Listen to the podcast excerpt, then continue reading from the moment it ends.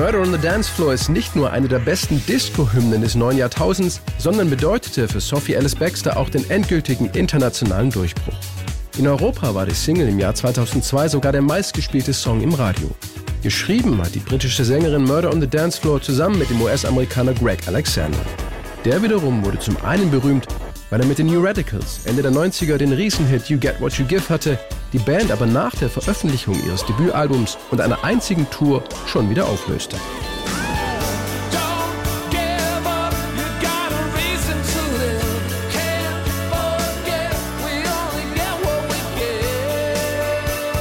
Danach entwickelte er sich rasant zu einem der gefragtesten Songwriter der Nullerjahre und schrieb unter anderem Hits für Ronan Keating, Texas, Rod Stewart, Melanie C. oder Santana.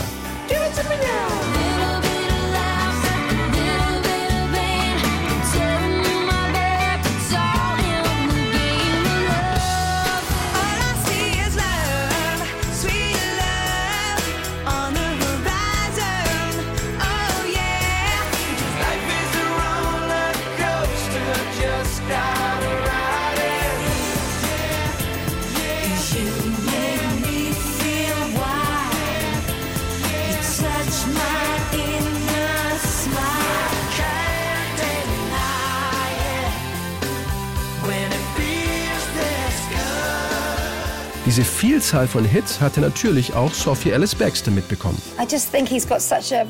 Greg hat ein wunderbares Gespür für Popsongs. Er wurde mir damals empfohlen und hatte die Kernidee für Murder on the Dance Floor. Er ist ein sehr offener und großzügiger Mensch und dazu auch noch sehr enthusiastisch. Diese Energie steckt dich an. Es hat großen Spaß gemacht, mit ihm zu arbeiten. Die Arbeitsteilung war schnell gefunden.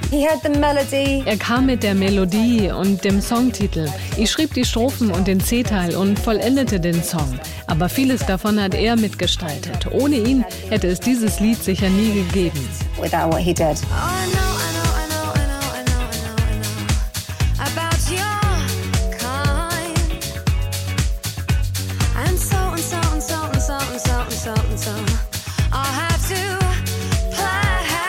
Sophie Alice Baxters Musikkarriere hätte es aber wohl auch nie gegeben ohne diesen Song.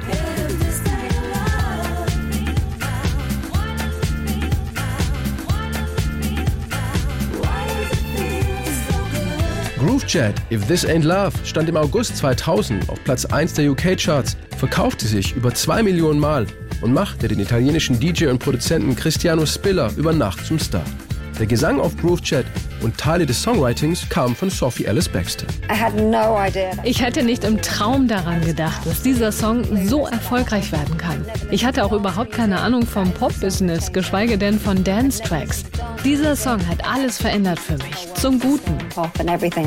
Vor Groove Chat war Sophie Alice Baxter bis Ende der 90er Jahre Sängerin in der Indie-Band The Audience.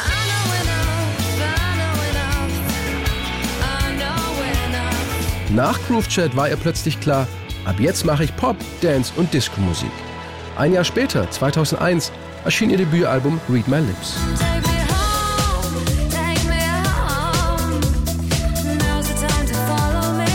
Nach der ersten Single Take Me Home veröffentlichte Sophie Alice Baxter am 3. Dezember 2001 Murder on the Dance Floor. Eine Woche später stand der Song auf Platz 2 der UK-Charts, bekam eine Platin-Auszeichnung und wurde zum weltweiten Top-10-Hit. Verschiedene Remixe liefen in den Clubs hoch und runter.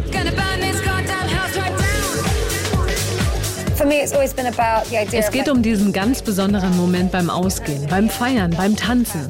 Der Höhepunkt des Abends sozusagen. Die Tanzfläche ist voll, du hast die Arme in der Luft.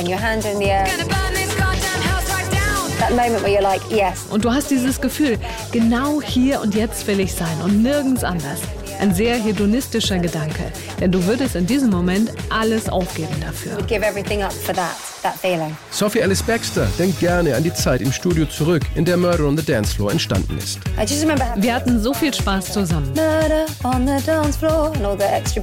Zum Beispiel bei den Background Vocals. Ich wollte den Pop-Appeal des Songs so gut wie möglich herausarbeiten. Alles sollte hell, scheinen und glänzen. Das Schöne an der Arbeit im Studio ist doch, dass du aus einer kleinen Idee eine Perle formen kannst, so wie du sie haben möchtest. Sie hat auch eine absolute Lieblingsstelle im Song. Actually, I've always quite enjoyed the guitar solo. Auf jeden Fall das Gitarrensolo. Das haben ja nicht mehr viele Songs und war damals wirklich ungewöhnlich. Außerdem hat ein gewisser Guy Pratt Bass gespielt und dieser Guy Pratt hat auch den Basspart in Madonnas Hit Like a Prayer beigesteuert. Eines meiner absoluten Lieblingslieder. Und irgendwie gefällt mir die Vorstellung, dass diese beiden Songs so über sieben Ecken miteinander verwandt sind. One of my favorite pop records of all time.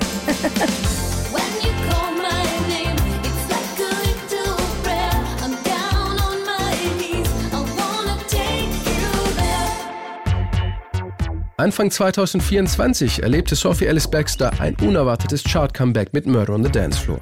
Der Grund? Im Psychothriller Saltburn tanzt Hauptdarsteller Barry Keoghan als Oliver in der Schlussszene nackt zu Murder on the Dance Floor durch sein riesiges Schloss. Die Streaming-Zahlen des Songs gingen plötzlich durch die Decke.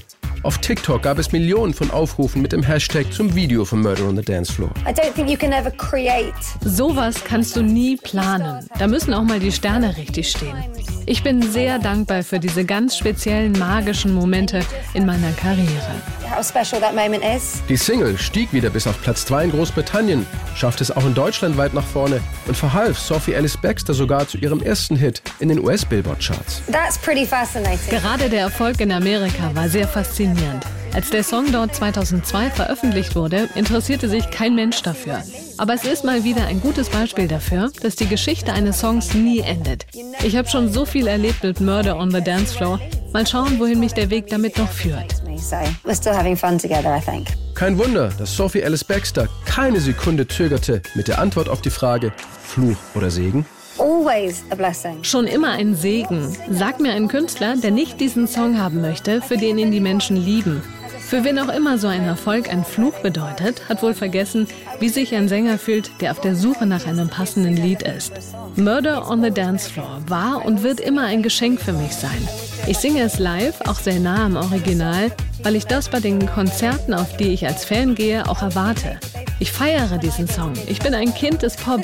Ich muss lieben, was ich tue, denn ansonsten müsste ich aufhören mit Singen.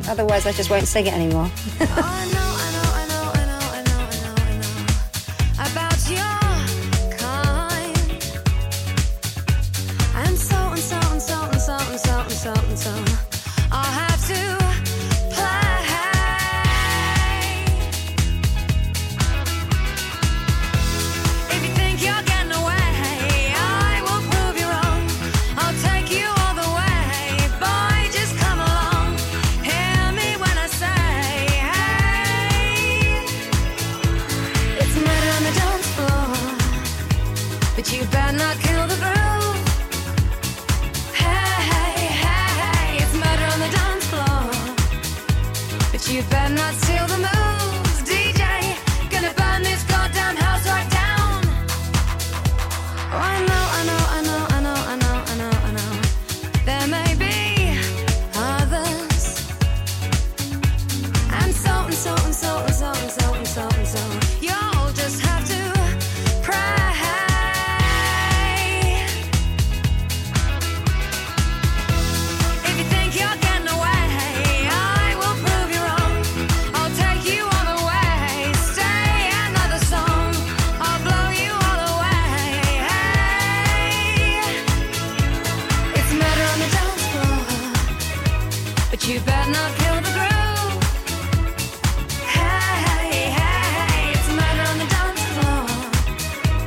But you better not steal the moon.